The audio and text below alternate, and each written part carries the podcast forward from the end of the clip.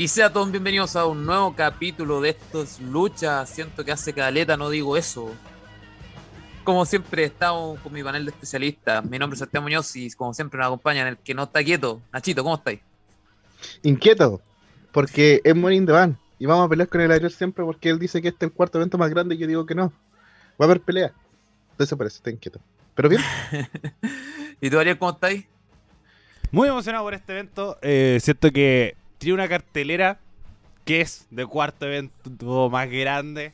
Eh, creo, creo que la, la WWE se puso las pilas como es el primer pay-per-view sin contra WrestleMania con público. Se acabó la era de la pandemia. Tiene muchos como matices para hacer un excelente evento. Así que mis 10... Bueno, pero partiendo por eso, vamos a hablar sobre eh, este nuevo cambio, que desde mañana vuelve la gente a SmackDown, a WWE, por fin. ¿Cómo ven este cambio? Eh, ¿Cómo extrañáis el público en primer lugar? Sí, pero el problema es que la historia han sido tan malas que no sé si el público va a recibir bien las cosas. Eh, hay que también pensar en cómo ha ido construyendo la historia y salvo por la historia de, de Roman, lo que tiene que ver con la familia tribal y, y el tema de sus primos, el concepto de la familia. Eh, bueno, no, no, necesito una colaboración entre Vin Diesel y Roman a este punto. Eh, me, me, hace mucho ruido Eh, es o- que sea- es- esa es sea decir, la única... Rápido y furioso con la roca, no sé. Como. También. Y aparecieron, acuérdense, hubo un cambio entre Sí, ellos. un- una. Eh, eh, el, te- el tema es que a mí, a mí lo que me hace de verdad ruido es de que la gente estará interesada en esas dos horas de SmackDown. En Raw eh, era mu- mucho más complicado porque la historia literalmente son un tiro al aire. Pero creo que en SmackDown igual se puede dar a- dependiendo de cuánto es la fuerza. Recordemos que va a estar Edge, va a estar, va a estar Roman, que hoy, día, hoy en día el Roman está demasiado over. eh, y hay que ver la primera reacción de las personas. Y, eh, por ejemplo, me genera mucha duda que es un buen combate entre Bianca y Carmela por el título de femenino de, de WWE. Pero no sé cómo se lo va a tomar la gente. Si la gente le va a dar esa emoción de campeonato mundial como fue en, el- en WrestleMania entre Sacha y Bianca o eh, no haber esa reacción. Entonces va a depender mucho de la disposición del público. Nosotros siempre hemos dicho que el público eh, de ciudades eh, a la, a suerte de la olla. Hay ciudades que como Chicago que están excitadísimos, otra que van muchos, muchos niños, y entonces la, la sensación es, más, es más silencio hasta que aparecen los favoritos. O sea, recordemos los tiempos donde el Superman sin aparecía, era el único que genera reacción, en la época del 2012, donde era un público bastante infantil. Entonces que, hay que ver qué público va, con qué ánimos van, y si estas dos horas van a ser bien recibidas. Bueno, igual recordemos que eh, John Cena puede hacer su regreso. Es uno de los grandes rumores que hay últimamente. Y dice que posiblemente regrese mañana. O sea, perdón, hoy día. Hoy día, ¿verdad? Que hoy día es SmackDown. Sí, Eh, ¿Cómo veis este, este cambio pandémico a personas? Esto, bueno, lo estaba grabando el viernes 16. Lo más posible que esté arriba este mismo viernes 16, así que todavía no sabemos qué sucede en Smack. No vale la pena transparentar. Respecto a la era de la pandemia, desde puntos muy generales, eh, obviamente la mejor empresa que lo hizo. Como partir con, con el eh, Performance Center vacío. Siento que, que era súper deprimente, muy, muy deprimente. Y además, la, en la época que se estaba dando, daba mucho más lata. El WrestleMania con sin público daba mucha lata. Y de así hasta un poco que volvió la gente de el Performance Center. Ahí yo siento que también innovaron, vamos, metamos público que es parte de las burbujas. Después no salió tan bien, pero era por la situación, eh, hubo mucho contagio. Después eh, lo volvieron pero con mascarilla, hasta que invirtieron en el Thunderdome. Y creo que aquí fue la mejor decisión. El Thunderdome creo que la, hasta le agarramos cariño a la wea. Como ya nos acostumbramos a ver esas pantallas, ver a la gente, sentir que, por ejemplo, estos ruidos de plástico eh, venían de la gente de sus casas. Como a diferencia del Edge contra Randy Orton, que igual le daba un ambiente muy pulento, pero se notaba que, no, que eran eh, sonidos empaquetados. La gente no estaba diciendo eso y tampoco había tanta gente que se escuchara de esa forma. Pero siento que el Thunderdome sí dio esa mística, sí dio esa energía, sí lo usaron bien. Eh, recordar a Sheamus cayendo de arriba, ¿cachai? Como de la era de la pandemia se pueden rescatar muchas cosas. Yo creo que más que ir por ese lado va a ir mi discurso, más que decir si la gente lo va a pescar o no, pero es como siempre. Porque al revés, puede hacer que aplaudan lo más mínimo, porque hace cuánto no era un evento con público. Un año y medio. Eh, como sin contar, por ejemplo, las que veían, no veían a, antes, o por ejemplo, que WWE hacía rutas, pero no pasaba por ciertos lugares. Y, imagínate esa gente que decía como, weón, va a venir en, en marzo. Tapa. ¿Cachai? Y cada vez viene el mismo marzo. Entonces, como que la un año y medio, como eh, para poner una fecha, decir como, wow, puta la emoción, por ejemplo, para WrestleMania, era todo así como, wow, estaban todos súper emocionados, y era como, ya, si tampoco la lucha era tan bacana.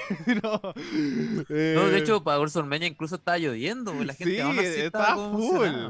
Entonces, como yo siento que puede pasar eso, o lo dice lo que dice el Nacho, que no pesquen porque las historias son malas. Y todo lo día tenido historias malas toda la historia y el, público está prendido igual. Pero un poco más a, lo, mejor, Dale. a lo mejor esta historia mala se arregla con público. También. puede pasar.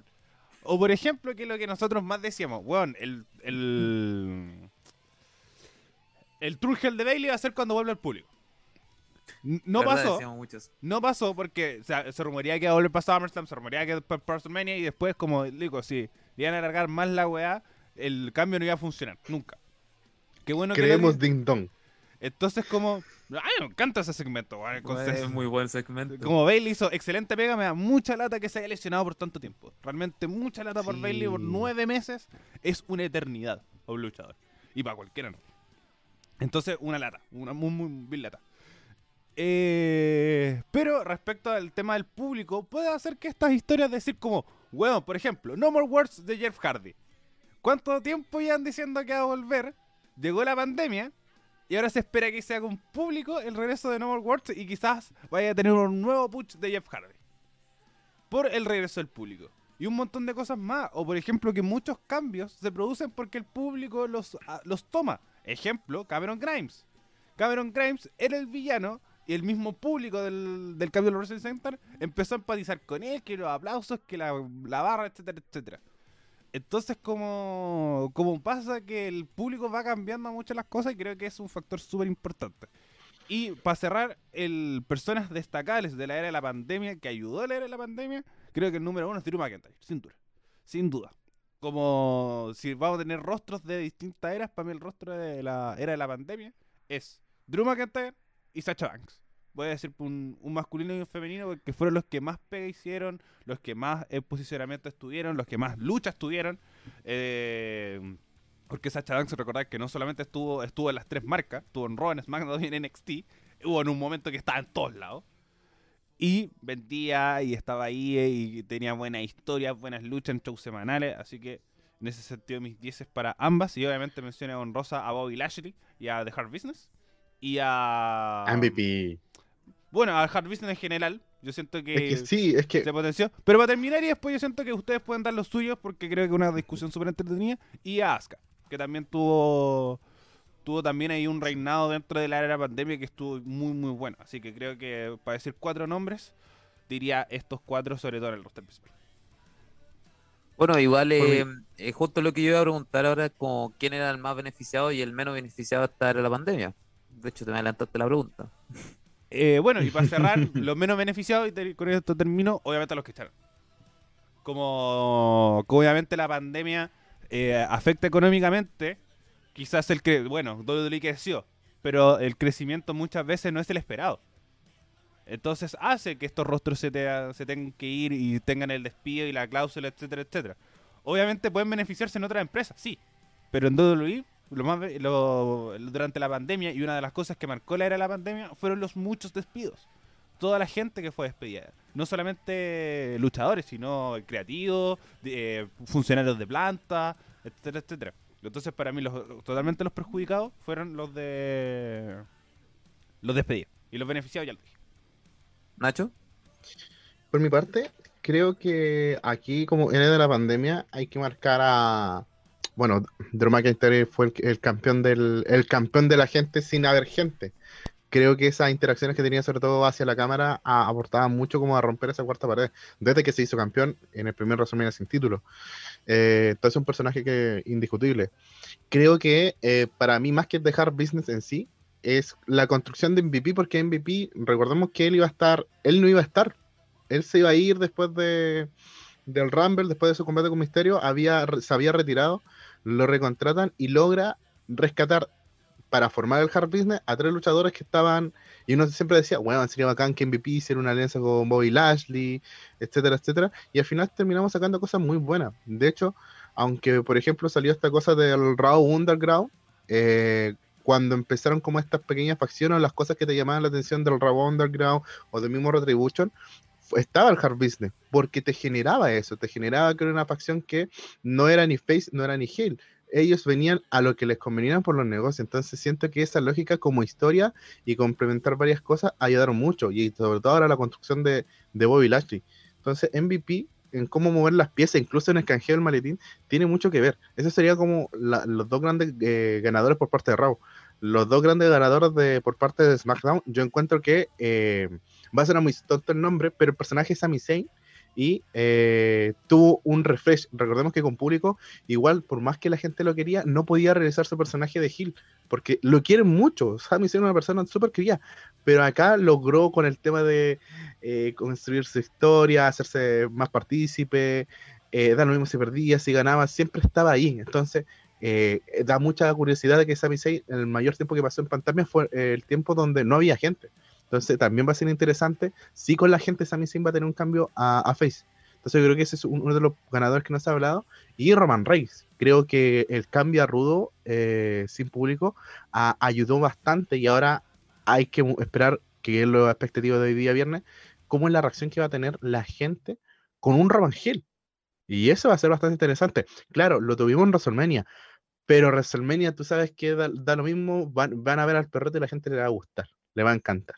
Obviamente ahí el, todo iban por Edge, pero la fanática del perrote siempre ha sido fiel. Ahora con los personajes, como se va a mover entre estos dos, yo creo que se va a sentir más. Y femenino, las ganadoras para mí son tanto Asuka como eh, como Bailey.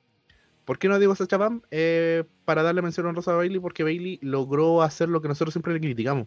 Bueno, Bailey no está como con feliz, la vemos floja, y aquí logró posicionar su personaje de Hill lo, logró hacer eh, entretenidas rivalidades, eh, por más que uno dijera, weón, que repetido, siempre era innovadora en sus cosas.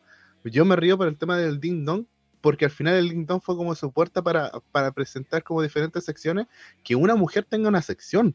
Ojo, una cosa que no, estamos acostumbrados a ver, siempre hemos visto como hombres eh, teniendo su sección, su rinconcito, pero de que Bailey lo haya logrado y, se hayan también ido generando rivalidades, creo que eso es una cosa súper positiva. Una lástima que Bailey no esté ahora para el combate inicial, porque se lo merecía, encuentro yo, porque el trabajo lo, hizo súper bien en la pandemia. Y Asuka creo que fue la campeona que trató de entretener lo más que pudo, participó en diferentes segmentos.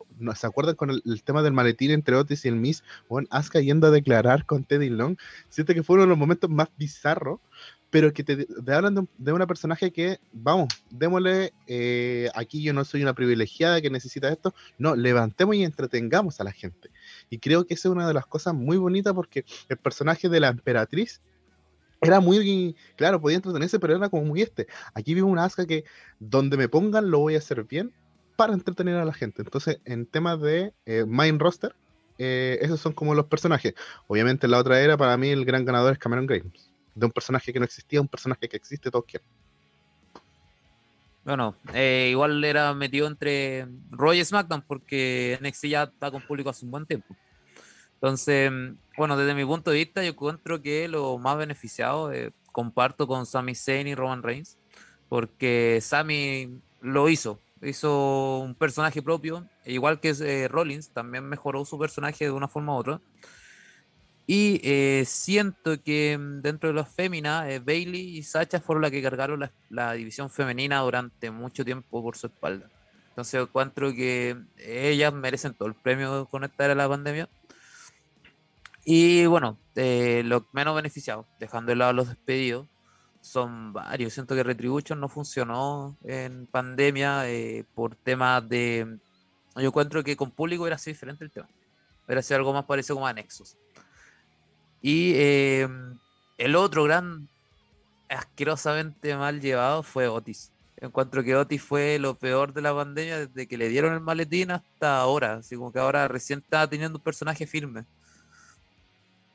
A mi gusto. Y bueno, eh, también hay varios beneficiados que están apareciendo.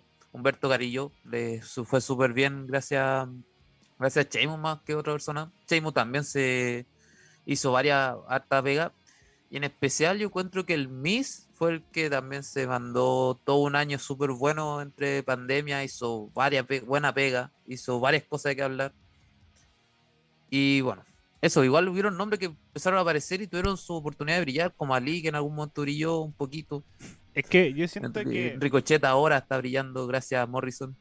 Que obviamente, eh, si tomamos el tema de la época, obviamente van a haber siempre buenos y siempre malos pero siento que el factor público ayuda a ciertas cosas, por ejemplo, en las promos.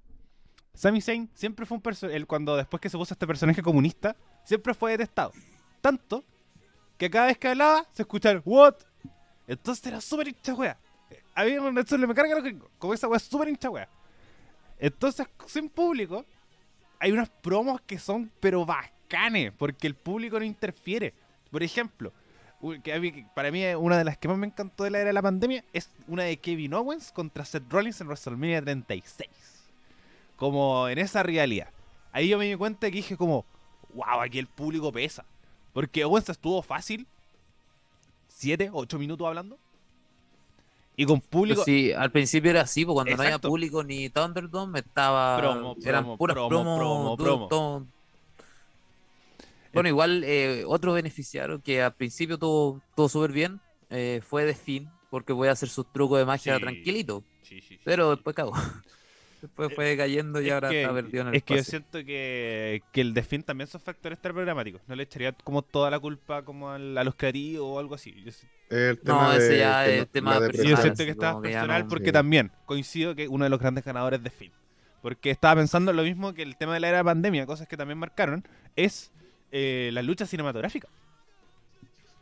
de hecho, fue, pero sé que desde aquí vamos a tomar un nuevo punto porque el año pasado tuvimos el Morning the Bank cinematográfico, que yo ahora lo estuve viendo de nuevo y no sentí que fue lo mismo que vi la del año pasado. Siento que ahora no, no, como que no pegó tanto como yo me acordaba. Como que hubieron momentos buenos, pero fueron momentos. Y no fue tan bueno. Y ahora yo espero ver un cambio rotundamente a, a lo que fue el año pasado. Es que la gracia eran los cameos. Si esa es como la gracia de ese Morning the Bank y que cuando empezó los primeros cameos tú decís, bueno, ¿a quién te voy a encontrar? Insisto, uno de los mejores momentos fue cuando aparece George Lorenaires y Otis le echan un tortazo que era, bueno, muy, muy randommente. Eh, entonces tú, te preguntáis quiénes iban a aparecer. O por ejemplo, cuando Carmela saca el maletín falso y dice, weón, ¿en serio se va a sacar ese maletín? No, no, mentira, fue Dana, Dana Brooke.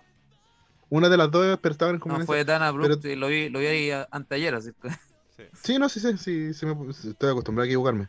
Pero, pero ¿cómo se llama?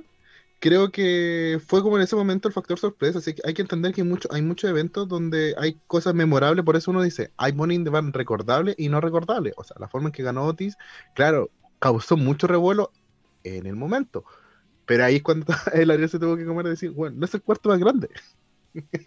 yo voy a seguir peleando con esto. Es que además yo siento que igual es súper importante eh, lo que dicen los dos, pero como que van como combinando en un punto de decir, era el factor sorpresa.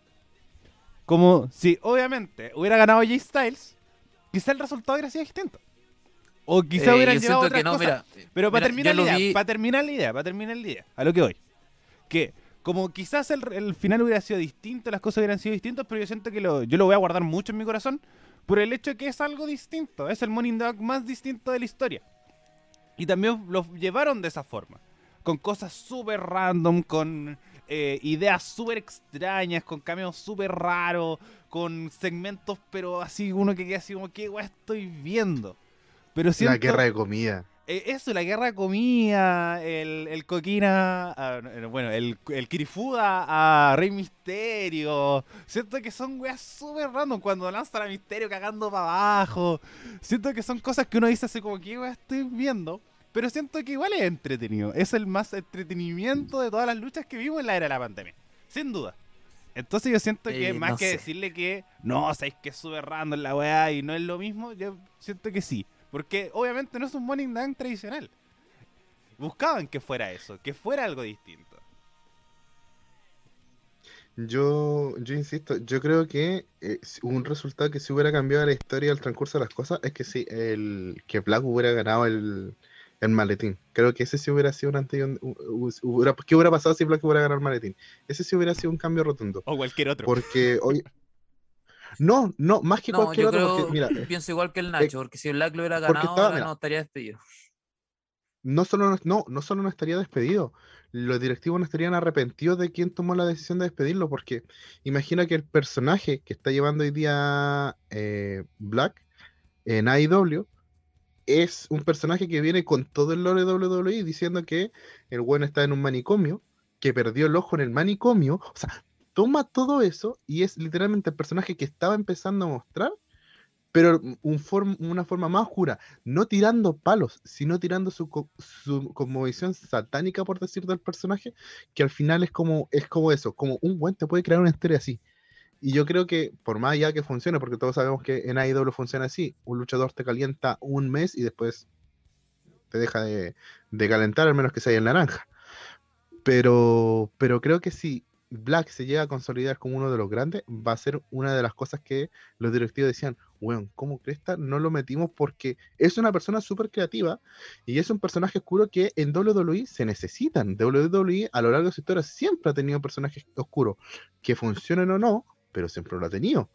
Entonces, creo que si Black en ese momento él hubiera tenido el maletín, considerando todos los otros candidatos que habían, eh, hubiera sido realmente un antes y un después y, y, y quizás qué hubiera pa- pasado o con quién lo hubiese canjeado o de qué forma lo hubiese canjeado también. Si ese era lo entretenido. Otros sabíamos que no lo iba a tener y al final era, un meme. O sea, todos sabíamos desde el primer minuto. La pregunta fue, ¿cómo le van a quitar el maletín a Otis? Y se lo igual quitaron de la fue, todas. fue muy, muy mal llevado. Yo encuentro que fue muy mal llevado Otis. Y bueno, con respecto a Black, eh, lo hablamos la semana pasada con el Ariel y tuvimos como un análisis muy parecido. Y mm, bueno, em, ya dando punto final a esto, eh, partamos con la cartelera de Monita. Pero antes de la cartelera me gustaría eh, hablar un poco de la pelea que va a haber hoy día, que ser Bianca Belair contra Carmela, que como recordemos, eh, Bailey se lesionó feo y estaba hasta nueve meses fuera. Pero ¿qué resultado creen ustedes que van a tener? Nacho? Mm, es que yo creo que van a empezar a trabajar esta rivalidad de Bianca con Carmela. Entonces no creo que quede para un combate. Yo creo que incluso podría terminar sin resultado o, un, un resultado polémico yo creo que va a haber hoy día. Porque tienes que buscarle un, un rival a, a Bianca. Porque lo que uno veía con la estipulación que había de que si Bailey perdía, ella se retiraba de la lucha libre, la lógica te dice que Bailey debiese haber ganado el título. Y ahí quizás íbamos a tener un último combate, camino a SummerSlam, eh, y se cierra la rivalidad. Estipulación, lo que tú quieras. Pero esa Pero- era la condición que Bailey se iba. Esa era la, era la Sí, esa condición. era la Bailey puso su Que si Sí, Bailey esa ¿Era era decía... una quit match? Por eso, si Bailey decía I quit, se retira. Ah, vale. Entonces yo creo que para poder trabajar bien todo eso, eh, con Carmela van a hacer una rivalidad larga y Carmela te puede dar una rivalidad larga si no, estereo- no genera un estereotipo muy fuerte su personaje. Esta cosa de seguir siendo la más bella y cosas así, como que exista algo para decir, weón, date cuenta. Siento que podría ser una muy buena rival de, rival de transición a esperar este cambio de, de, ¿cómo se llama?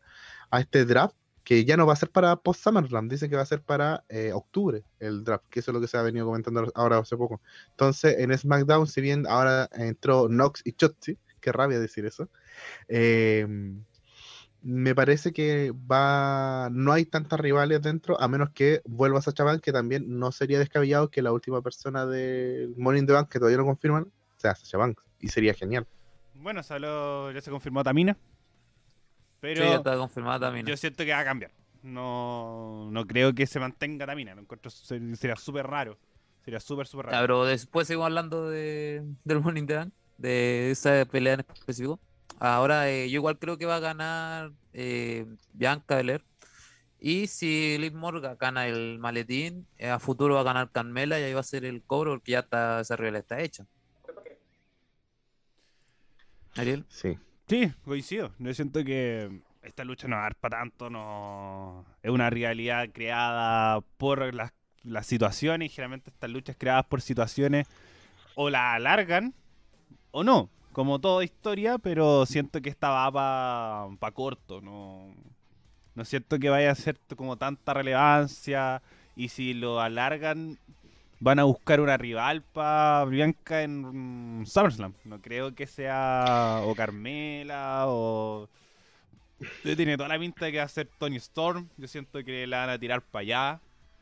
Va a ser una, una de estas luchadoras que suben directamente a por el campeonato porque ninguna de las que está ahí eh, puede ganarle. Entonces siento que va para allá. Algo así como en ese sentido va, Claro. va a generar esa, esa, esa realidad.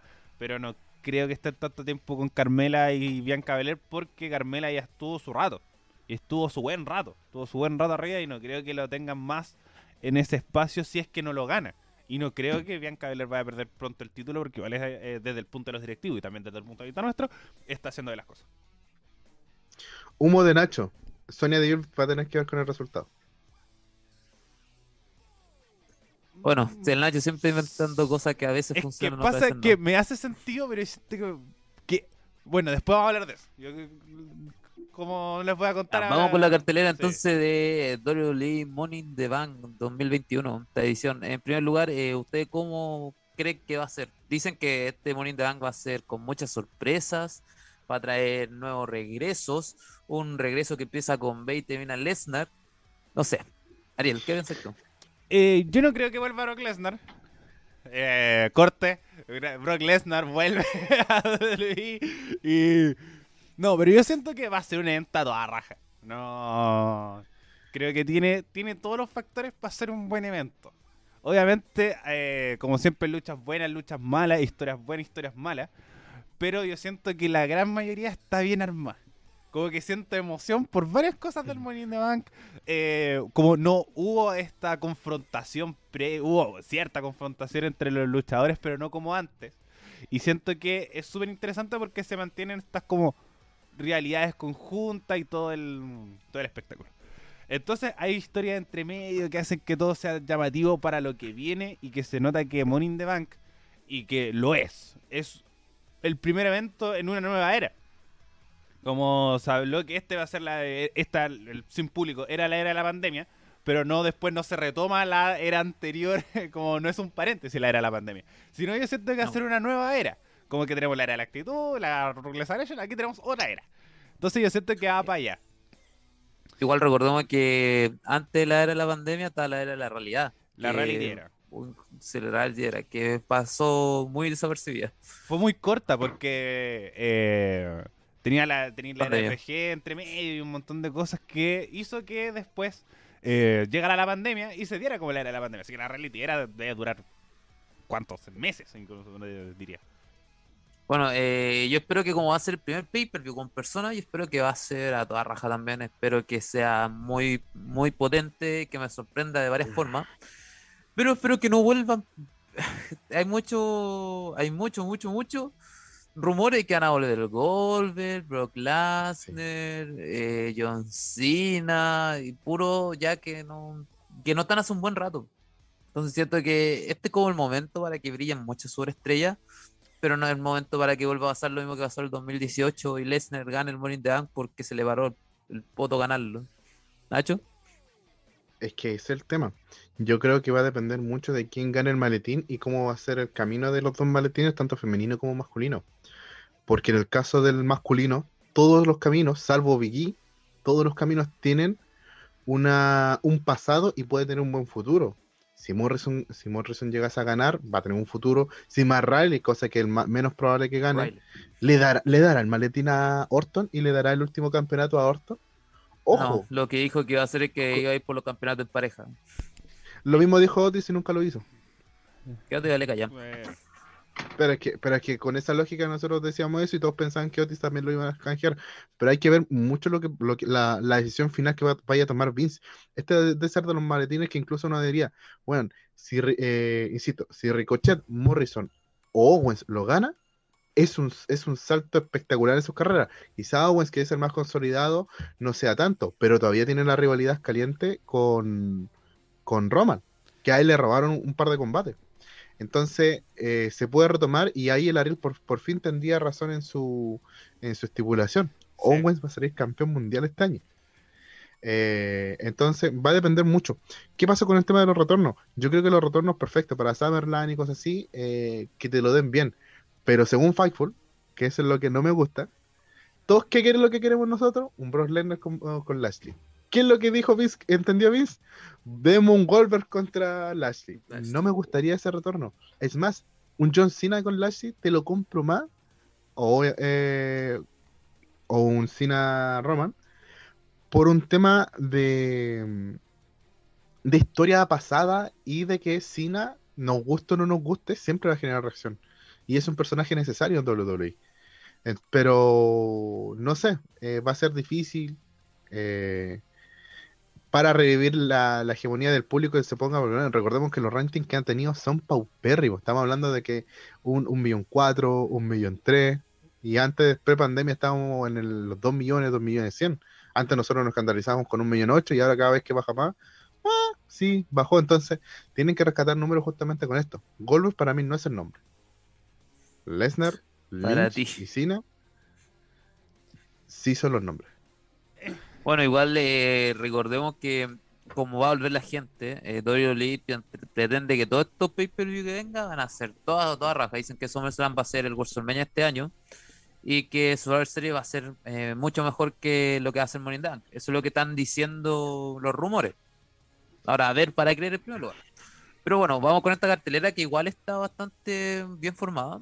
Eh, vamos por la primera pelea, que es la pelea eh, tag team por los campeonatos de, de Raw. Oye, espera, y Homos contra. eh, Recordando, eh, no me dieron el pase para los, para los retornos. ¿Qué retorno? Eh, para comentar sobre los retornos. Hablaste primero ya, habla de nuevo. Pero es que el tema es que lo que. El tema de los retornos. Yo siento que. Que el Nacho dice que depende del in the Bank. Yo encuentro que no depende de nada. Si Vince dice que Brock Lesnar va a ganar el campeonato, va a ganar el campeonato. Si. Si Goldberg va a ser el retorno también del día lunes, se supone. Ahí también yo encuentro que lo que tiene que hacer la empresa es potenciar los nombres ver que, que no dependís de estos nombres viejos que no estuvieron en toda la pandemia. Y lo otro, el tema de los bajos ratings. Eh, no sé qué tantos factores los ratings eh, cuando la gente ve menos tele. Como todo está girando para las plataformas de internet, no sé cómo le está yendo el acuerdo con Peacock y todo este, este factor. Pero siento que todos los retornos, más que va a ser para Money in the Bank, van a ser para SummerSlam. Yo siento que ahí van a ver lo- los buenos nombres. Ahí también tenemos que ver cuáles van a ser lo- los part-timers, en cuántas apariciones van a tener. Porque si, por ejemplo, tenemos el Cena contra Roman, lo más posible es que Cena esté todo este periodo. ¿O no? Porque también tiene sus contratos con, con lo televisivo y volvería solamente a hacer una promo a decir como buena los cabros, los quiero caleta, gracias por apoyarnos. Como lo hizo, creo que también fue como post WrestleMania, como entre medio por ahí, o un Raw que también salió y dijo como buena los cabros, gracias por el apoyo, que les vaya bien. Pero, y también Brock Lesnar, de sí, no me acuerdo cómo, pero fue como una aparición de un- una pura noche, y como que fue, oh, wow, volver John Fue para un. SmackDown. Fue para un SmackDown Y- especial y todo de no sé cuántas personas. y no sé cuánto chavo ya filo. Y lo otro es que Brock Lesnar tampoco tiene buena, tiene muchas pintas de querer volver. Como, como que la empresa lo, que lo puso en la sección eh, del roster, pero Lesnar no tiene pinta como con la, la han visto en fotos, eh, en cosas que ha hecho, y no se le ve como en, en un buen estado de forma, sino que se ha dejado estar. Y bueno, ese weón siempre va a ser monstruoso, así que da lo mismo. Está, haciendo carne, está cortando carnecita. Sí, está como en esa volada, entonces no sé es que tanto retorno tenga. Y después lo mismo que Goldberg, tampoco tiene tantas ganas de volver y como que bueno, le, si le ponen el billete en la mesa, siento que la empresa tiene que poner billete en otras cosas, como en potenciar nombres, como dicen Nacho. Si le el campeonato a Owens, Ricochet, a Dor, bueno, cualquiera de los seis weones que esté ahí, eh, o, bueno, ocho, eh, va a ser un, bueno para los negocios porque generáis nuevos nombres y creo que este debería ser el foco para esta nueva era. Como potenciar los nuevos nombres, potenciar a McIntyre, potenciar a Lashley. Bueno, Lashley no, es tan buen, eh, no son todos nombres tan nuevos, pero estas super estrellas que no son de la era antigua como... Son comunes. Exacto, no, no es John Cena, no es Lesnar, bla, bla, bla, bla, bla. Bueno, la Es cosa más- es que a nosotros como público nos encanta Ujú. eso, pero a Vince McMahon no. Vince McMahon todavía sigue pensando lo otro y Sí, va a traer venga. sí o sí a Lesnar y a Goldberg, weón. Entonces yo como que lo estoy asumiendo de, ese- de esa forma. Yo, el único comentario para cerrar esto es que el lead va a depender mucho de la primera reacción del público. Ojo con eso. Si es va a aparecer vuelve. en un robo, cosas así. Si es que vuelve, pero si es que aparece en uno, para la directiva y todo, la primera reacción que genera Kaylee con la canción que sea, va a ser súper importante. Porque siempre que Kaylee se presentó con público masivo, Kaylee siempre genera una reacción fuerte. No fue. con, con sus cánticos, con sus temas. Entonces, yo creo que es uno de los personajes que, claro, perdió mucho en pandemia después de su cambio de robo por las lesiones y otros derivados, y obviamente con el tema del peso que a Vince nunca le ha gustado, pero va a depender mucho de ese momento eh, si la instancia de Big E, eh, perdón, de Kate Lee va a durar algo o va a estar en la siguiente lista de despedido o desahuciado que pida liberación. Bueno, ahora sí vamos con la cartelera. Eh, como está diciendo, Viking Raiders va a pelear contra Ista Yomo por el campeonato de Raw. De, eh, o sea, el campeonato de pareja de Raw. Predicciones, cabrón. Nacho, vamos contigo primero. Creo que esto es un combate relleno para el Riley Orton. Eh, creo que Erker Road tiene que tener la rivalidad con Homos Styles, se ha ido construyendo esa rivalidad y simplemente los Viking Riders son un, son un relleno. La lucha va a ser buena porque, insisto, eh, hay tres tal- súper talentosos, o sea, eh, los Viking Riders son súper talentosos en, en diferentes aspectos y si le dan 10, 15 minutos puede ser una buena pelea. Hay que ver en la función de Homos. Pero el ganador, claro, es, so- es que retiene los campeones. Ariel, ¿tú pensás? Sí, coincido. Siento que van a retener los campeones porque toda la historia va para Arcade Bro. Como va para allá. Todo va para allá. Y esto también, comentando un poco de el Money in the Bank, que no creo que gane más Reader por lo mismo. Porque tiene esta historia con Orton, eh, lo más posible es que ganen los campeonatos. Eh, Orton como que está desaparecido, pero Riddle está como el, el amigo ahí fiel y la weá. Entonces como eh, hace que quiera como unirse y todo. Entonces creo que la realidad va para allá y en SummerSlam creo que un AJ Styles y Omos contra Matt Riddle y Orton es mucho más bacán que los Viking Riders contra los Bro. Entonces creo que y me decía puede haber una mejor realidad eh, con estos, pero siento que va a ser un buen combate, va a ser súper entretenido porque los Viking Riders son muy bacanes. Y, y además eh, llevaron bien esta semana la realidad, así que me, me tiene bien contento por lo menos esta, esta construcción, pero va a ser un real de transición más que relleno, como decía el Necho, de, transición a los Arcade Bro que van a ser los que ganan los campeonatos en Summer. Bueno, eh, desde mi punto de vista, yo creo que va a ganar Viking Riders, pero por eh, alguna interferencia de calificación, etcétera. Y va, por ende, va a retener a Style y Homos y así van a seguir un buen rato hasta que llegue RK Bro. Aunque igual tengo la duda con RK Bro porque siento que puede ser que Randy le cueste el maletín a, a Ridley y ahí se forme la rivalidad contra, en SummerSlam, cosa que no lo vería con mal ojo. Es que perdí mucha merchandising porque, No, si que- por ejemplo, que, que No. re- recapi- es que voy al tema de si tú quieres eh, de generar mucha reacción en el público por redes sociales, a ver que Raw y cosas así, genera mucho, mucho impacto. O sea, lo que se habla es como, weón, todos los cameos, entonces se ha generado mucha revuelta. Entonces, una traición tan temprana, porque todos sabemos que esta, esta, esta alianza se termina con traición de RKO de la nada, eh, terminarlo justo para que le cuesten el maletín a Matt Ryder, creo que eso eh, arruina mucho lo, lo potenciado que puede ser. No, Yo creo que incluso esta hecho, podría yo ser creo una, que va a ser una rivalidad para WrestleMania. Yo creo que podría ser una buena rivalidad WrestleMania entre Riley y Orton. No, yo coincido con el SEA. Como, no creo que se vaya a dar. Pero no vería con malos ojos que, que Orton traicione a Riddle, porque igual necesitáis realidades interesantes para SummerSlam. Eh, más que, sobre todo, como se tiene pensado, que SummerSlam sea un evento a toda raja. ¿cachai? Entonces, una lucha que tú sabías el resultado, quizás no lo es tanto. Como decís, como ya sabéis que estos hueones, como, bueno, tenían 14 veces campeón mundial, a alguien bacán como Matt Riddle contra Viking Riders. Es como, ya. Pero pero si se enfrentan entre ellos, igual es interesante y puede alargar la realidad perfectamente. No pudiste tener seis meses los buenos peleando. No, no lo veo con... Ahora, eh, yo tengo una duda. ¿Qué va a pasar cuando ella está y Omos ya no sigan siendo pareja? ¿Qué piensan ustedes? no ¿Cuánto le que- queda de contrato a Style? Eh, Styles se va a retirar en WWE. Sí, O sea, ¿Cuánto le dicho por él. y creo que le quedan como dos queda años, como- no le queda poco. Sí, como No, otro no año, le queda poco de rato. contrato, le queda como uno o dos años. Entonces, o se Es que puede. por eso creo que es un año. No, son como dos. No, pero es uno o dos años, no, más de eso no es. Pero el tema yo creo que se va a mantener esta unión y AJ Styles por el campeonato individuales. Como, sí, fue un momento, el campeonato que le faltaba sobre todo para el Grand Slam. Entonces creo que puede ir por o el de los Estados Unidos, o ir por el Mundial, o eh, ser rival de transición, un montón de cosas. Entonces, pero yo sí siento que AJ Styles va a ir por el camino solitario y ver qué hacen con Homo, si es que lo mantienen con él o lo potencian. Y que ahí sí no sabría darte una respuesta, pero creo que AJ Styles o van a decir camino individual.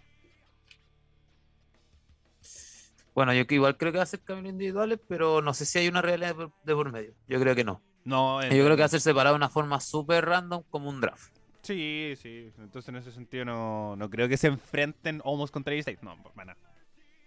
Igual sería súper raro. Son Súper como súper un raro. metro de diferencia. Es De que- hecho, me da mucha risa el lunes que le intentó levantar la mano a Homos y le levantó con las dos manos. Así como, Es que cualquier personaje con homo ya es raro. Como lo único que onda sería el Big Show y el Gran Calibre o, Braun Strowman, pero los tres están fuera de la empresa, weón. Así que. Está, chi- está chiquito. Es que, es que, es que partió el meme de Style chiquito. Y eso que está él no es chico, mío un metro ochenta. No, no, chico. Entonces, a- al lado de Homos se ve muy chico. cualquiera, cualquiera. Bueno, pero continuando con la cartelera, eh, una pelea que al menos a mí no me llama mucho la atención. El campeonato de femenino de Raw, en Rhea Ripley contra Charlotte Flair. Bueno, desde mi punto de vista siento que esto está muy requemado y si le hubieran puesto una algo, algo más, yo creo que hubiera sido mucho mejor, pero una pelea no común y corriente y siento que de nuevo van a ver por descalificación, con una muletilla, algo así. Ariel, ¿qué pensáis tú? Coincido, de haber puesto alguna estipulación. Yo le dije cuando se enfrentaron en. Eh, evento pasado. Genial Cell. Hell in a Cell. Eh, Ah. eh, cuando se enfrentaron en Ginacel y terminaron descalificación, y era como, ya, weón, la guapuleta, así como, solamente hace sentido si es que la otra es una sin descalificación, Extreme Rules, I quit, qué sé yo, como cualquier cosa. Pero esta es mano a mano y ya no hay un Raw que haga que, que se enfrenten con ponerle la estipulación. Y tampoco hay un gerente general que como salga Long y diga, no, esto va a ser, no sé, una lucha de escalera, ya, eh, todo. No, no va a pasar. Entonces como... ¿Para qué lo alargan más? Y yo encuentro que se hubiera alargado con una estipulación. Y que en SummerSlam se enfrenten, no sé, bueno, una Last Woman Standing. Que era la que para mí es la estipulación perfecta para que se enfrenten ellas. Eh, pero no, cero, cero, cero fe, cero fe. Nacho. Yo creo que esta es la, pe- la peor rivalidad construida a esta altura. Eh, y creo que uno de los problemas que tiene esto es la, la poca coherencia que tiene tanto Rea, porque insisto, ¿qué es Rea? Rea es la campeona, bien, pero ¿qué papel cumple? Eh, trata, ahora supuestamente el personaje está enfocado en hacer, mira, yo hago lo que tú haces, como diciendo, bueno, yo también puedo hacer lo mismo que haces tú. Soy Eh, es ridícula. Soy un dito. Literalmente, eh, lo que tantos años, eh, Rhea siempre se destacó por, claro, se parecía a Charlotte Flair, pero se hizo un nombre sola y nadie ni siquiera se acordaba que se parecía a Charlotte Flair. Ojo. Eh, entonces, como jugar con esto, el tema de las muletas, incluso yo pensé que iba a ser un muleta match, como estas estipulaciones random que pone. Cada mu- que cada una muleta parte con una muleta. Claro. wea así. U- Como una un muleta. Pero, pero no, encontré la rivalidad tonta, hay otra forma de decir este último mes cómo se construyó, y que, y que al final se perdió el interés y al final que quien sea campeona hoy me da igual. No tengo una estipulación porque de verdad es un resultado que no me interesa. Ojalá, de hecho, ojalá el canjeo sea acá. Sí, Tito viene a lo mismo. Tito viene exactamente lo mismo. Ah, y yo digo que gana este los eh, yo opino igual. O sea, no. Yo opino que va a ganar Rhea Ripley y se separa en, en SummerSlam. ¿Qué dice Tito? Sí, va a ganar Tito. Gana Tito. Vota por Tito. Ya, sigamos. Sí, mejor, mejor peluche. Sigamos con la cartelera. Eh, bueno, eh, la pelea por el campeonato de WWE, Bobby Lashley contra Kofi Kingston. ¿Será que tengamos una nueva Kofi Mania, Nacho? Uf, eh, yo iba a decir que no, todo, todo momento, pero cómo se ha ido construyendo la rivalidad. Esta parte es una rivalidad que tú decís, weón, eh, ¿por qué hicieron esto? A decir, quiero verlo. Siento que la promo del día lunes de Lashley fue brutal. Como, weón, como Chucho puede ser un campeón que pierda. ¿Cómo, puede ser tan este? Entonces, o es una así con la que todos nos preguntamos. Claro. Claro, entonces canalizó súper bien esa, esa derrota para, para llegar firme y uno dice, ¿qué va a ser MVP? Porque claro, MVP uno dice, no, si va a apoyar a Bobby Lashley, pero MVP siempre va a ver lo mejor para los negocios, valga la redundancia. Entonces yo creo que va a ser súper interesante eh, el, resultado y las decisiones que va a tomar. Lo más seguro, obviamente, eh, Kofi aparezca con SB Wood, pero yo creo que SB Wood va a ser eh, despachado por Lashley. Va yo creo que va a ser despachado por, MVP. Porque MVP yo creo que va a estar muy metido en esto. Es que sí, pero el tema es que MVP eh, puede jugar un este in-game, ¿cachai? Ya sea costándole el. Ya, si gana Kofi es porque MVP le cuesta a, a Lashley, si hay traición, MVP va a estar metido, entonces hay que ver. O, lo lógico, Lashley se genera impotente y, eh, imponente, perdón, y de hecho también es un buen resultado. por favor, hagan imponentes a ese luchador, weón, que es, muy, muy... No, pero, pero, si hubiera seguido la historia de Lana, lo más que Lana hubiera terminado imponente. Uh, algo así. No, pero mejor, porque si, imagínate, imagínate con el cabro chico tenés problemas. Pero, pero eso, yo creo que este es un resultado que, claro, uno dice va a ganar Bobby Lashley, pero hay que ver cómo se desarrolla y cómo se van a dar eh, la situación. Puede terminar súper bien eh, para dejarlo fuerte contra Goldberg o Lesnar, quien sea. Pero hay que ver cómo este de, weón, perdí con ese Wood. ¿Por qué soy un campeón que pierde con paquetitos? ¿Por qué pierdo con paquetes? Entonces eso va a ser una cosa importante y va a dar un cambio positivo al, al, reinado de Lashley. ¿Ayer qué crees Eh, hartas cosas. Uno, que creo que la más probable, es que Lashley va a matar a Kofi. Lo va a matar. Le va a arrancar todo, toda extremidad, lo, lo va a matar. Como yo siento que. que, que sanguinario. Es que le dijo. Como, Kofi, prepárate, te voy a matar. Como lejos tal cual. No, no, anda a decir con... va a pasar lo mismo que pasó con, con Lesnar. Con Lesnar. ¿Cachai? Entonces, como ya, puede ser eso. Otro lado. Eh, MVP se alía con Kofi y se genera una nueva realidad. Como hay un cambio, el New Day rudo de nuevo, al alero de MVP, no sé. Como puede... Es que no me imagino MVP con bailando con New Day. Es que por eso, ¿no? Obviamente van a ser los malotes los del, los del New Day. Como ahí realmente se acaba y se genera otra realidad, el draft de BG, se puede generar una realidad entretenida con el New Day. Ahí puede haber un cambio. O lo otro es que, y este ya es humo, humo, humo, humo, y se me ocurrió recién, es que MVP salía con el siguiente rival. Que o que vuelva con Lesnar, o que vuelva con Goldberg, y le cueste el campeonato. Porque obviamente a mí si es que esta sería como idea de creativo, me dicen como, oye, tiene la oportunidad de traer a Lesnar. Eh, lo traigo con MVP, porque Paul Heyman está en la suya con Roman. No va a volver con Paul Heyman, y si vuelve va a ser una realidad como por Paul Heyman, como la de CM Punk. Pero si vuelve Lesnar, no va a volver solo. Va a volver con alguien. Siempre tiene que tener un manager ahí porque Lesnar tiene el micrófono, pero no le gusta hablar y tampoco tiene un micrófono para desarrollar realidad.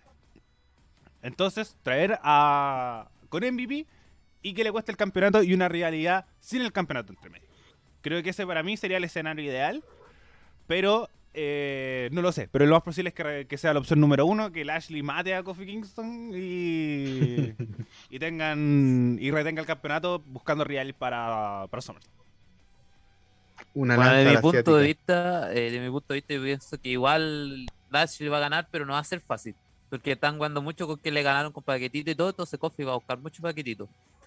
Ahora, eh, tengo varios igual finales, así como finales fantásticos. Eh, siento que gana, bueno, sí o sí va a ganar Lashley, pero después que gana viene el siguiente rival, que puede ser Lesnar, puede ser Goldberg, porque WWE quiere a Goldberg. Y de manos de, no sé si de MVP está mezclado o no. Siento que MVP igual va a acompañar harto a Lashley. Y Lesnar sí o sí se ve acompañado de Paul Heyman en cualquier momento. Entonces no lo veo como acompañado con un nuevo manager. Seba, si vuelve Goldberg. Lo mando a la concha de tu madre el próximo capítulo. ¿Vas a subir tu reacción? Listo. no, si vuelve Goldberg. reacciono acá, así, le mando el video a ustedes y si lo subimos, así como. Es que mando un audio, qué sé yo. Lo vamos a subir, lo vamos a subir a la historia. Eso, perfecto, perfecto. Entonces, Seba se compromete que si vuelve, ya sea el lunes o el SummerSlam, vamos a tener su reacción. Mira, yo sé que va a volver en algún momento de su vida y ahí lo voy a butear. Pero, pero, de instante uno, tú ves la imagen, escuchas la música y lo mandáis. No, es que lo más seguro voy a tener que ver la, la repetición porque no, no me voy a alcanzar a grabar de tanta butea que voy a estar tirando. Pero continuemos. Eh, por el campeonato universal de WWE, Roman Reigns contra Edge. Roman Reigns defiende su campeonato contra Edge. ¿Será que mm, ahora la, eh, gane Edge porque hay público? ¿Será que este sea uno el último reinado de Edge y que Roman Reigns lo pierda? Yo creo que no. Edge es mi favorito desde todos los tiempos, pero yo creo que no porque Roman Reigns está haciendo muy buena pega y claramente esta guay de la familia, I did it for The Rock. Yo le dije a Lemmy Wolf es como lo mismo. Esto todo está hecho por, por Rock.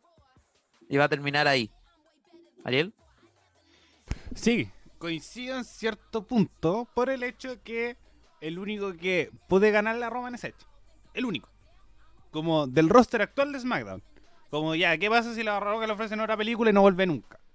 El que le puede ganar es Edge, sin duda.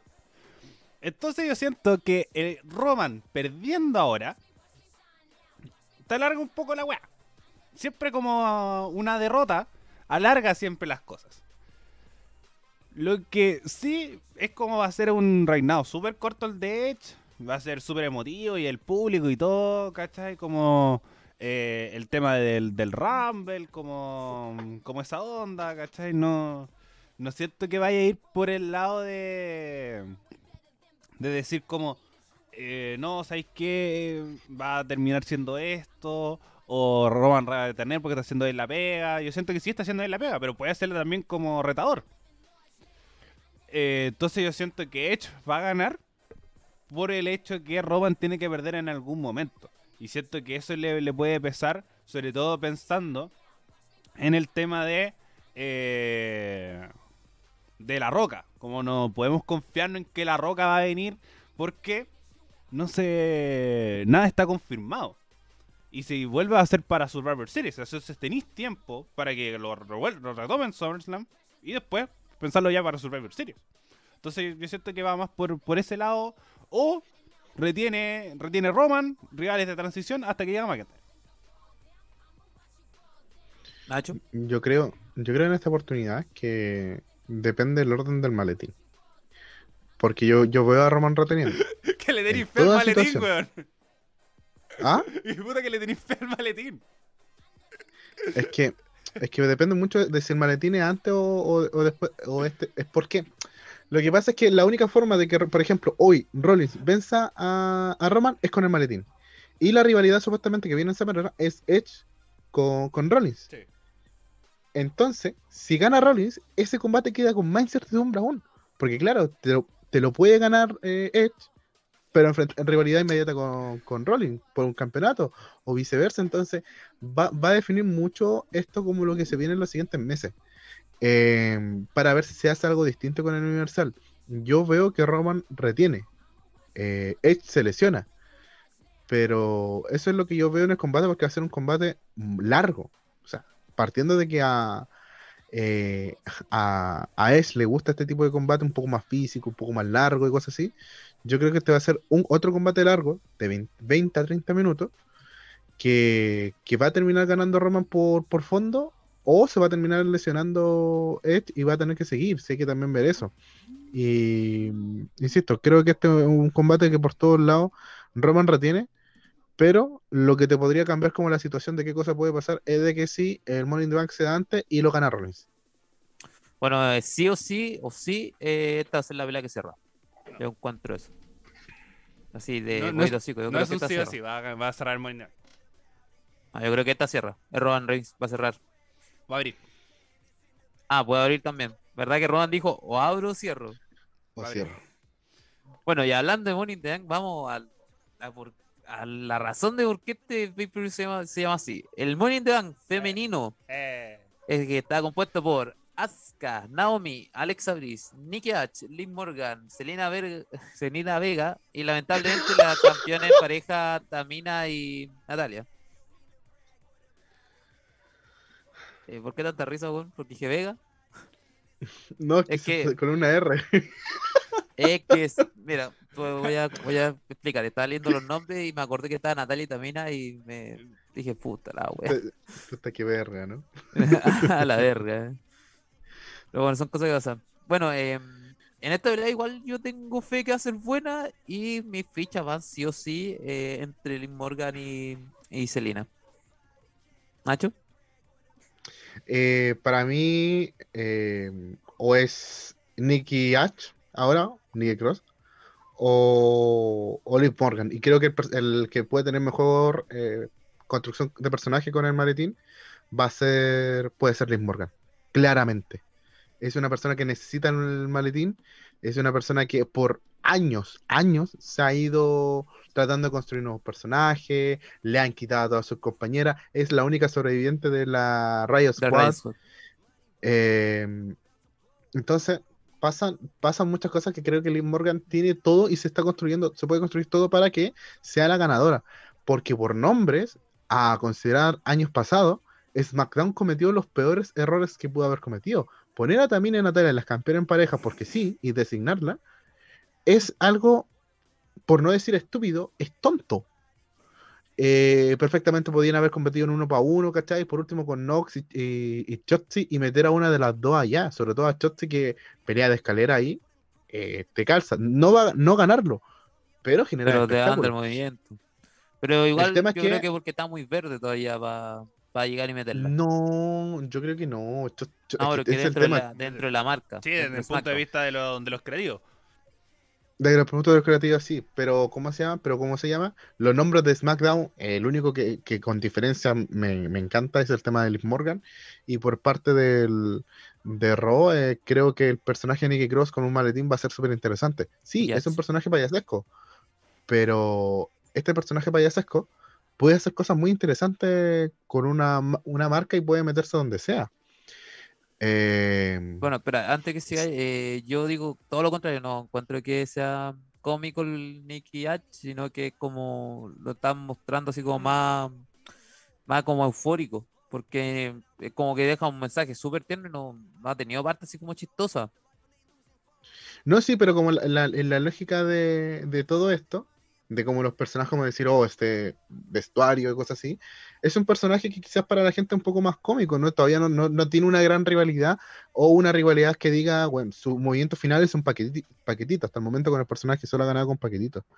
Eh, entonces yo creo que esa es una cosa importante. Lo que me molesta, y lo digo desde ya, es de que porque chucha siempre en los momentos Michael se lo dan a Naomi. Eh, se demora mucho, espero que este año no, no lo haga, ¿cachai? Entonces, mi hype por esta lucha eh, se murió después que anunciaron los últimos dos nombres. Eh, pero creo que los nombres van a estar ahí. eh, están por ahí. Liv Morgan o Nicky H. como tú me dices. Ariel, ¿tú pensás? Eh, yo por mi lado no tampoco tengo tanta expectativa por el hecho de que está Tamina o está Natalia, porque los nombres siempre salen así. Como no, no cuesta nada que vuelva Sacha Banks, se enfrenten contra Tamina, le gane y le gane su puesto. O... Porque yo siento que va a ser muy así. Eh, si van a haber retornos, lo más posible que sea o el de Sacha Banks o el de Becky Lynch. Cualquiera de esos dos nombres y van a ir por la lucha por el maletín. Becky Lynch yo creo que se, está, se ha estado preparando mucho, mucho, eh, para, para poder enfrentarse a volver al cuadrilátero. Entonces siento que va a ser uno de esos dos retornos y tampoco me, me ilusiona tanto con que esté Tamina o esté Natalia, porque en estas luchas masivas igual tienen experiencia. Como sobre todo Natalia. Entonces son ocho luchadoras, como todos pueden hacer muchas cosas. Y, siento que Natalia te puede aportar mucho, sobre todo en el orden, en estructura, en jerarquía, porque tenéis que organizar la wea. Tenéis que organizar a ocho luchadoras y ocho luchadoras que son súper verdes. Eh, Vega viene luchando hace súper poco, eh, Liv Morgan lo mismo. Eh, como Naomi quizás tiene un poco más de experiencia, pero generalmente las que están ahí tienen como súper poca experiencia, sobre todo en luchas de escaleras, que tiene que ser todo, pero como un reloj. No, no puede haber errores, así que creo que Natalia puede ser la que marque los tiempos. El otro tema, y eh, mi ganadora, sin duda, es Liz Morgan. Yo voy por Liz Morgan a morir por el hecho que construyeron, es la única que tiene una construcción de el maletín. Que primero le ganó a todas las que clasificaron. Les ganó a todas. Y después como que eh, decían como, como después se venía la historia de decir como ya, tú entras como cuando le gané a Carmela o algo así, pero sucedió esto de que se lesionó Bailey y hubo, como este arreglo que entra, que entra Carmela y todo ahí se tuvo que reordenar para que Liz Morgan entrara a la lucha del Martin Money Pero creo que es la Y su reacción Y después todo lo que sucede alrededor. Entonces, pero creo que la única que tiene historia como por el maletín es Liz Morgan o van a hacer algo antes o después, o va a pasar algo con Sonia Deville, o no sé. Pero ahí yo encuentro que va a haber el factor Sonia Deville que decía el Nacho antes. Va a ser en esta lucha y va a ser contra Liv Morgan. Porque es la que le tuvo como toda esta. Este decir, ya sí, pero no, puede ser, pero no sé. Y así. Entonces creo que Liv Morgan es mi ganador. Bueno, igual recordemos que Sonia Deville también está lista para regresar al, al cuadrilátero, por lo que se está diciendo. Y eh, bueno, yo acá quiero meter un tema antes de continuar con la última pelea. Eh, ¿Qué piensan de que hayan agregado por Instagram, por un comunicado de prensa, poco más, que Tamina y Natalia iban a ser las últimas dos comentaristas, o las últimas dos competidoras, perdón? Mm. O sea, desde mi punto de vista, desde mi punto de vista, estaba bien con Natalia, porque Natalia se lo dieron por el premio a, a esfuerzo, poco más. Pero siento que lo de Tamina fue por, por extra. De hecho, esa fue la excusa de Natalia, pues la de Natalia fue porque ya mucho tiempo la empresa merece estar en el Morning Dance. Es que, es que a mí. Dale, No, ni fu ni fa, para mí como no, no, no me resta ni me aporta, porque lo más posible es que lo mismo, que cambie. Entonces, como decir, como tenemos una cartelera cerrada ya para Money in the Bank, etcétera, etcétera, tenemos los nombres y se van a enfrentar ahora o a hacer un careo entre las ocho luchadoras el viernes, lo más probable, o por lo menos las de SmackDown, que eran las que faltaban. Y ahí después hace el retorno Sacha Banks o Bailey o... No, perdón, Bailey no. Es Sacha Banks o Becky. eh, O Becky que aparezca y todo el, todo el espectáculo. Entonces yo siento que más por a eso lo hicieron que para decir como no, sabéis que no se nos ocurre ninguna weá, toma, comunicado de prensa. Yo, yo creo que, insisto, utilizar las redes sociales siempre es positivo y para diferentes anuncios, la match y cosas así, eh, es interesante o construir rivalidades por Instagram. Recordemos que el Miss es el mejor rival de, eh, de Instagram en la vida, después de su promo de haber ganado el título de WWE. Pero encuentro que eh, para esta oportunidad, eh, Raúl hizo bien las cosas. Cada una de sus participantes ganó una lucha clasificatoria o se hizo acá. Y aquí literalmente fue como si fuera el ministro de Piñera. Tú estás por esto, tú estás por esto. Entonces igual queda súper mal con el concepto de Money in the Bank completo. Porque todos los demás, salvo las, féminas de, de SmackDown, todos los demás ganaron su oportunidad. A esto se lo asignaron porque sí, sí, eh, Natalia, premio a la trayectoria y, la bola, bola. Pero ¿cuántos premios a la trayectoria ha tenido Natalia? con mucho respeto. Yo, yo la defendí en este programa, aunque se mandaron los medios cagazos. Pero, pero ya es como, ¿hasta cuándo? 30 años lo mismo. Tenemos que cambiar. Esa es como la, lógica de eso. Pero es como eso es lo que esto. es bueno el anuncio por redes sociales, pero le quitáis un, un- por último un puesto que Tamina lo gane en un Royal Rumble de mujeres que tampoco hay, pero, pero no sé, o algo épico, una fatal de tres y lo gane, ¿cachai? Y es que yo creo que se lo hubieran ganado, porque igual todas las demás se lo ganaron.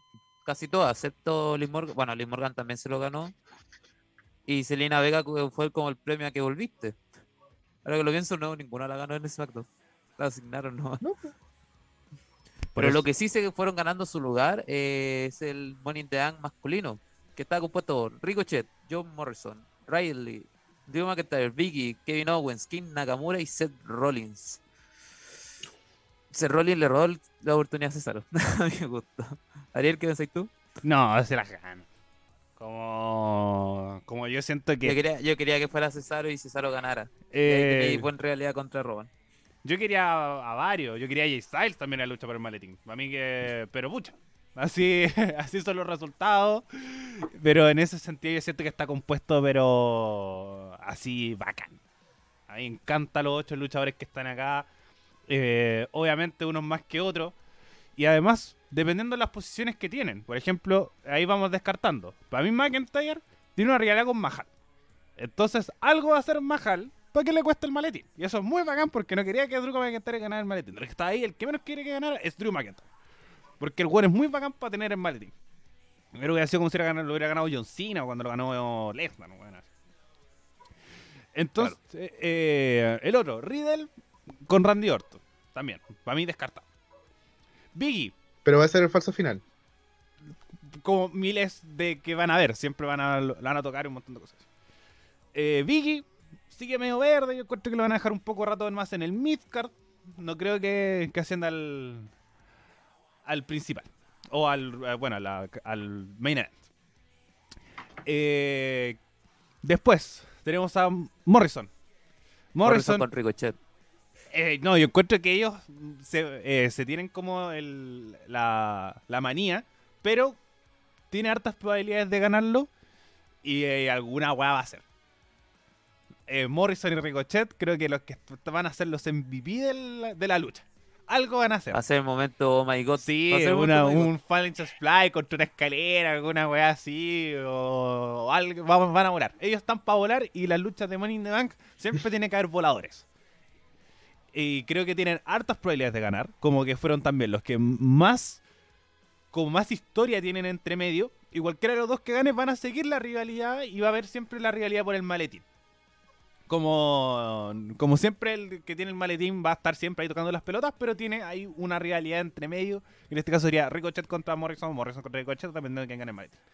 Pero mi candidato, y lo dije hace desde que partió el año, y no lo voy a cambiar, es que Kevin Owens gana el maletín Money in the Bank. Creo que es el más preparado de los que están ahí, como en un sentido de historia, en sentido de, calidad luchística, posición en la cartelera, eh, capacidad de micrófono, todo.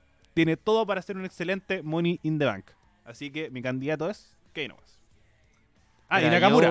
Eh, me falta Nakamura que también. No, cero, eh, le tiene mucha fe. Recién ahora tiene la corona. Así que tampoco creo que vaya a ganar el Bank, que está dentro los que tienen pocas probabilidades. Así que ahí. de hecho, también te faltó Rollins.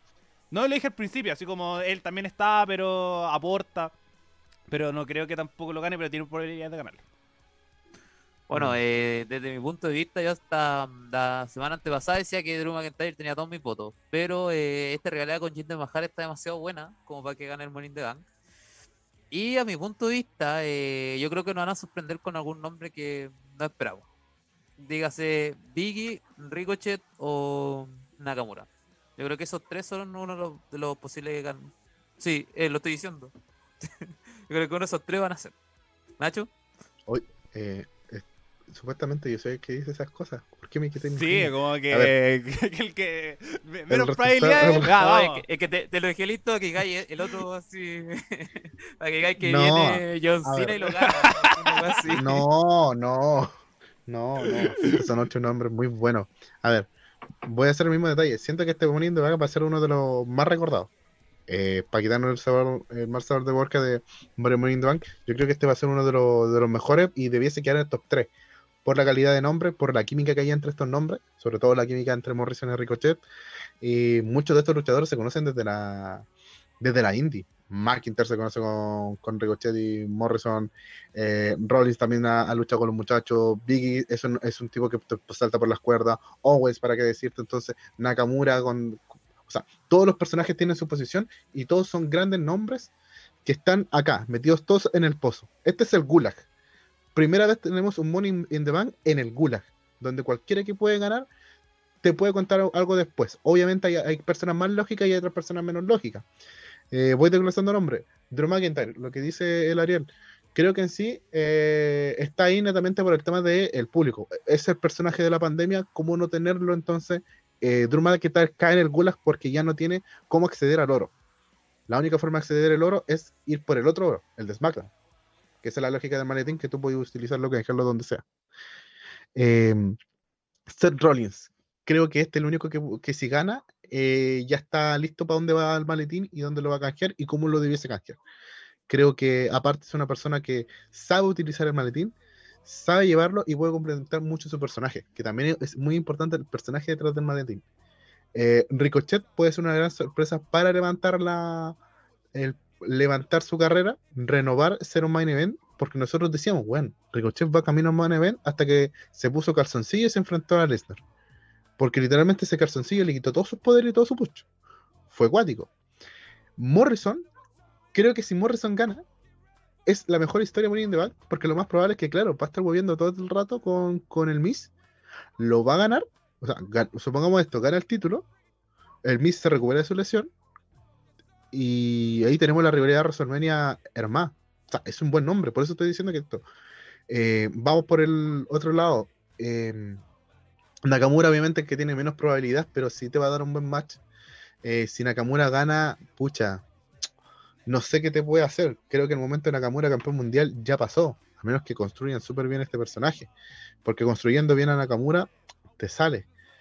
Eh, no. Biggie creo que es el personaje que menos, y de hecho no debiese ganar el maletín. Eh, de hecho, él sería el personaje error porque no, no lo veo como un, como un personaje que pueda retar a cualquiera de los campeones que hay actualmente. Eh, o que te, dé un cambio a rudo, porque ya no fue. Esto no prendió cabros, como dice.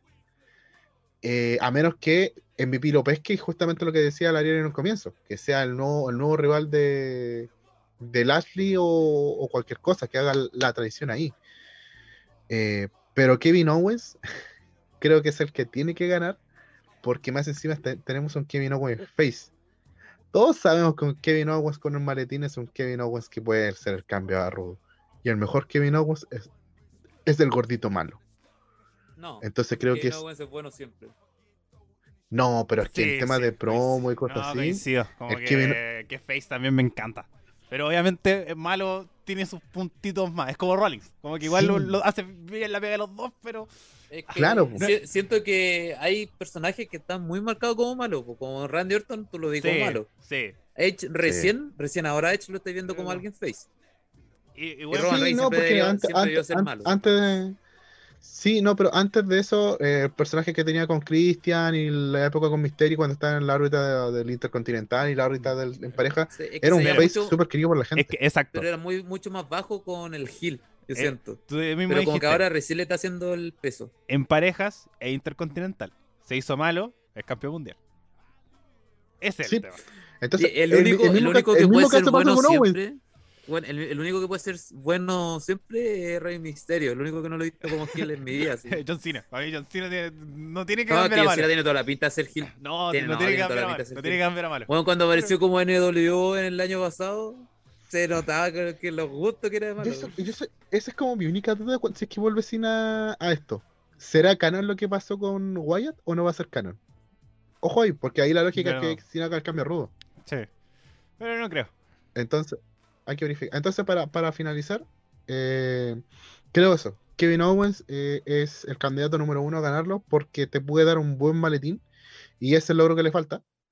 Eh, después para mí estaría Morrison, porque también tiene la historia hecha, y Ricochet. Obviamente Riley tiene esa historia con, el título en pareja, pero va a ser una, de las personas más quería por, yo creo que el más ovacionado ahí no va a ser Drew McIntyre, va a ser el Bro.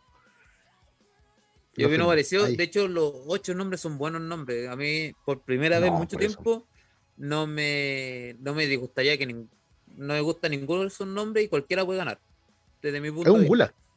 Es que, bueno, incluso el menos querido que puede ser eh, eh, Nakamura. Así, yo, yo impulso que si lo gana va a ser algo bueno. Y aún así, eh, por primera vez en mucho tiempo estoy feliz por este Morning. Coincido. El problema es que estamos felices y no y siempre hacen algo.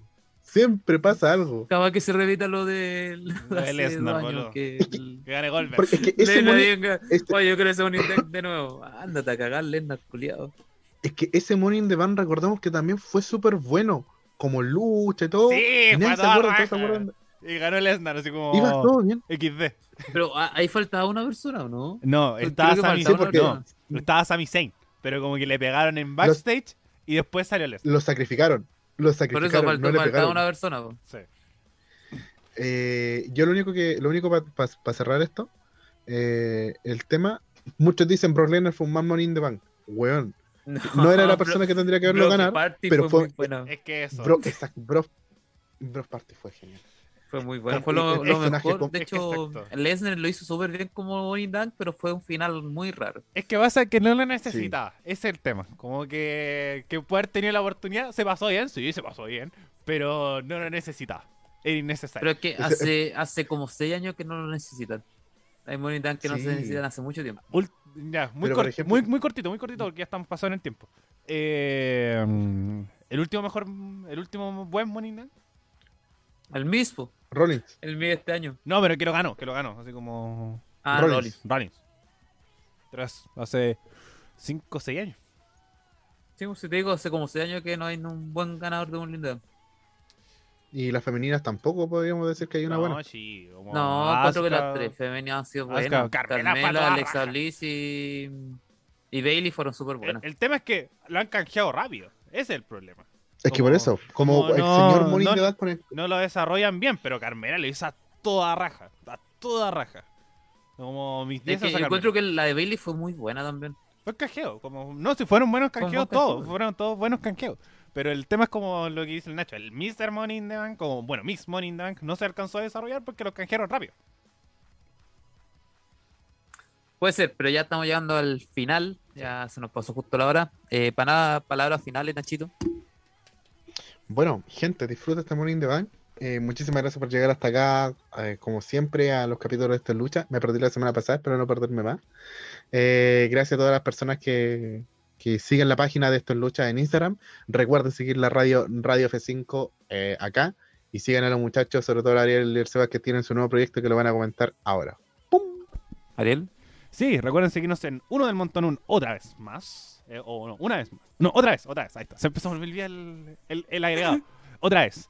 Eh, que estamos ahí subiendo capítulos, ya lleva un mes como programa, está súper entretenido. Y también recuerden seguir muy importante a Radio.f5 en Instagram y Radio F5 en Facebook. Si están escuchando esto día viernes o día sábado y les interesa la política, antes de Morning Dunk, el día domingo a las 6 de la tarde vamos a estar en vivo haciendo el conteo de votos en el YouTube de Radio F5. Así que para que lo vayan a escuchar, eh, si es que no les gustan los medios tradicionales y no quieren escuchar nosotros, ahí vamos a estar viendo el tema del conteo de votos sobre las primarias presidenciales año 2021. Día domingo, 6 de la tarde, en el canal de YouTube de Radio F5. Vamos a estar en vivo eh, para que ahí para que se informen.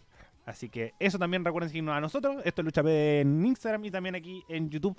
Eh, pueden suscribirse, activar la campanita para saber que subimos un nuevo episodio. Y también en nuestras plataformas de audio Spotify, iBox y Apple Music. Seba, lo dejo para que cierre el programa del día. Y recuerden compartir a sus amigos, amigos, enemigos, lo que sea, porque este podcast está demasiado bueno, ¿no? Y nos vemos la próxima semana. Hasta la próxima.